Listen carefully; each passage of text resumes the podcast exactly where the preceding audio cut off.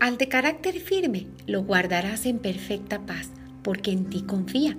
Confíen en el Señor para siempre, porque el Señor es una roca eterna. Eso lo vemos en Isaías 26:3, un pasaje que nos recuerda la importancia de que nuestro carácter permanezca firme. Cuando escuchamos o estudiamos un poco sobre la definición de carácter, leemos que es la naturaleza propia de cada cosa que la distingue de los demás. Algo que distingue eh, tu vida es la manera en la que tu carácter reaccione ante las circunstancias. Y cuando escuchamos un poco sobre la firmeza, nos dice que es la voluntad inquebrantable y constancia en la realización de algo. Es algo que no se mueve, que permanece estable. Eso es la firmeza. Y nosotros necesitamos de esas dos cualidades en nuestras vidas, en nuestra fe y en nuestra manera de poder ver la vida para dar el fruto de la paz en todo lo que hagamos. Al de carácter firme, lo guardarás en perfecta paz. Si necesitas paz, necesitas un carácter firme, una fe inquebrantable, que no se mueva, que permanezca en medio de cualquier circunstancia que enfrentes.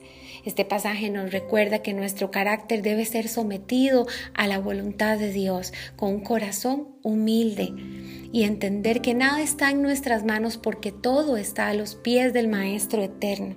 Necesitamos el modelo y el ejemplo del carácter de Cristo en nuestras vidas para poder tener los frutos correctos de paz.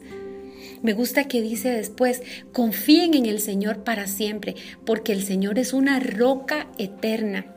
Cuando vemos esas rocas en los ríos que están firmemente incrustadas en el agua y sabemos que nada las puede mover y no importa con cuánta fuerza venga el agua, esa roca permanece eh, sin moverse, estable. Sabemos que nuestras vidas están seguras cuando estamos sobre la roca cuando creemos firmemente que Jesucristo es esa roca eterna en nuestras vidas que nos hará permanecer inconmovibles.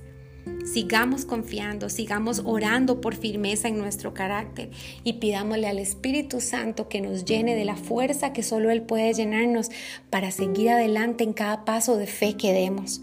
A veces es como jugar escondidas. No sabemos a dónde vamos a encontrar la bendición, no sabemos de dónde va a salir, pero sabemos que ahí está y sabemos que el que está cuidándonos en medio de todos los procesos que enfrentamos es nuestro Padre Celestial.